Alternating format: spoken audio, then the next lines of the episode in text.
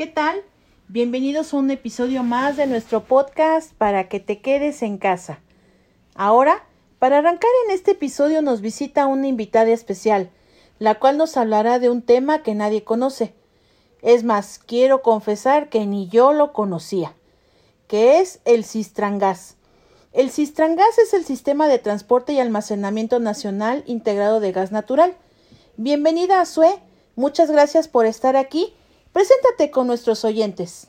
Muchas gracias, Julie, por la invitación. Es un gusto para mí estar aquí con ustedes. Mi nombre, como bien ya lo dijiste, es Azue Martínez. Estudio en la Universidad de Londres, la carrera de Derecho, y bueno, pues me encuentro en octavo cuatrimestre. Muy bien. Platícanos más a fondo cómo es esto, cómo funciona y también te comento que tengo unas preguntitas sobre este tema, ¿eh? Sí, claro, con todo gusto. Mira, para eso estoy aquí de invitada y bueno, pues para poder abordar este tema, primeramente eh, sería necesario saber qué es el Senagas.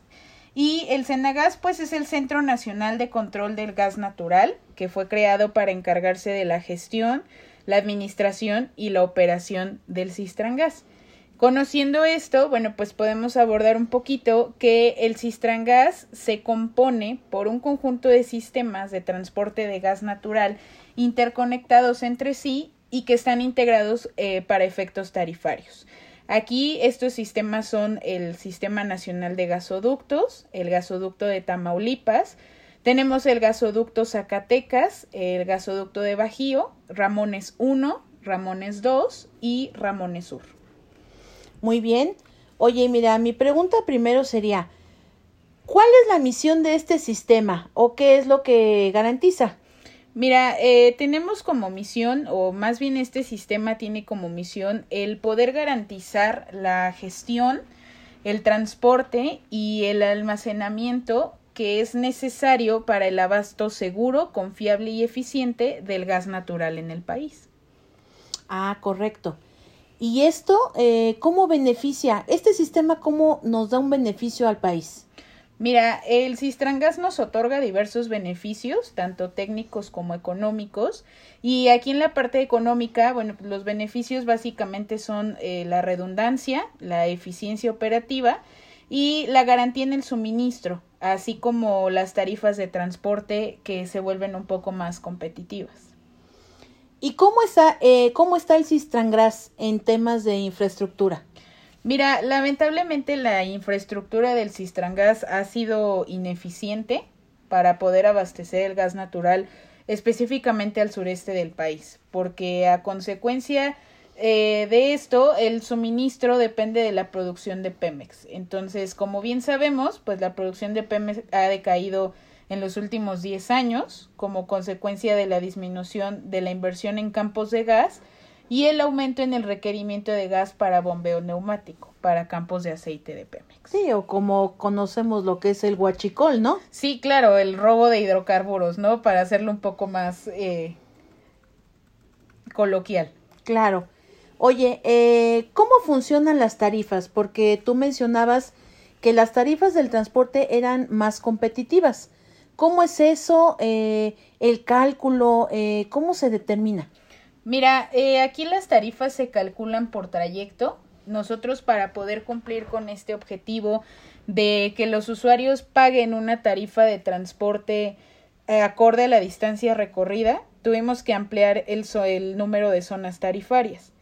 Quiere decir que las zonas, eh, bueno, en este caso las tarifas, fueron definidas tomando en cuenta la infraestructura que ya existe actualmente y los flujos comerciales de gas natural.